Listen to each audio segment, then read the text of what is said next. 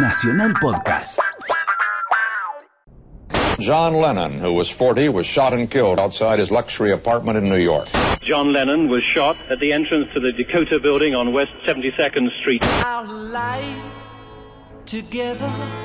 8 de diciembre de 1980. Mark David Chapman asesinaba a su ídolo máximo, John Lennon. Por favor, entiendan. Lo siento, lo siento.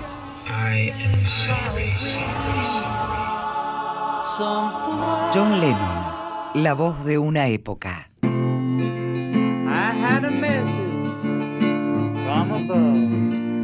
Aquí en la calle 72 de Manhattan, en Nueva York, la mirada incrédula de miles de personas tratan de encontrar el porqué, lanzándose hacia el interior del edificio donde fue prácticamente ejecutado John Lennon, a la edad de 40 años.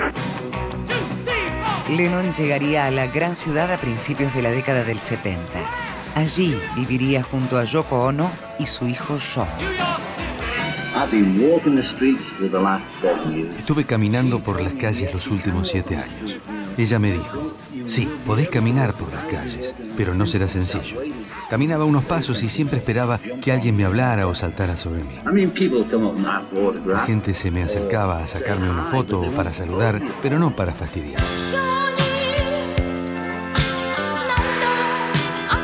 La tarde del 8 de diciembre de 1980, Mark David Chapman había estado esperando a John junto con otros fanáticos. 12 años después, el asesino de Lennon reconstruiría lo ocurrido aquel día en una entrevista con Larry King desde la prisión de Attica en Nueva York, donde cumple cadena perpetua. Salió del edificio y el fotógrafo Paul Goresh fue el que me empujó y me dijo, esta es tu oportunidad. No te firmó el álbum. Anda, anda. Yo estaba muy nervioso. Estaba frente a John.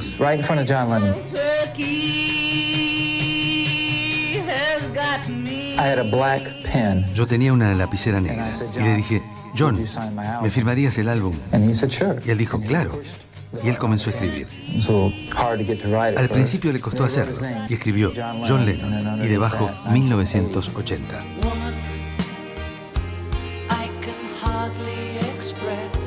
John y Yoko habían presentado Double Fantasy apenas tres semanas antes.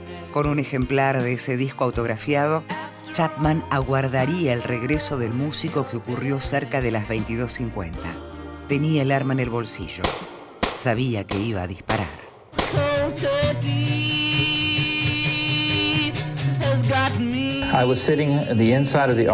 Yo estaba sentado dentro del arco del edificio.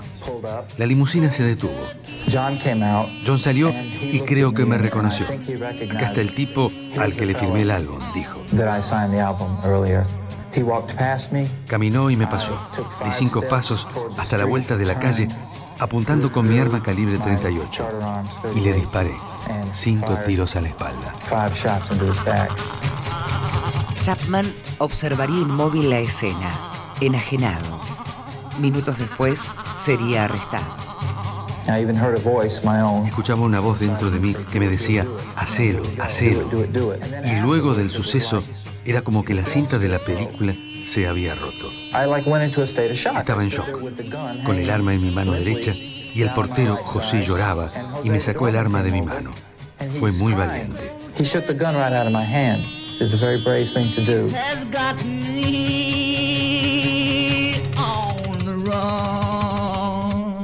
El cuerpo de Lennon llegaría sin vida al Hospital Roosevelt.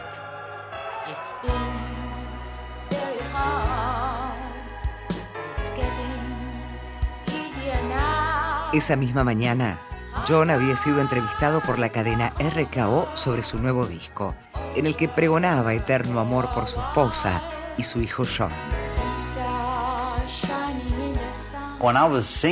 Cuando yo estaba cantando, escribiendo y componiendo esto con ella, visualizaba a toda la gente de mi edad. Les canto a ellos. Les digo, acá estoy ahora. ¿Cómo están ustedes? Y estamos yendo hacia un destino incierto. Pero todavía estamos todos aquí. Mientras haya vida, hay esperanza. Hay esperanza. John Lennon, la voz de una época. Una producción de contenidos. Radio Nacional.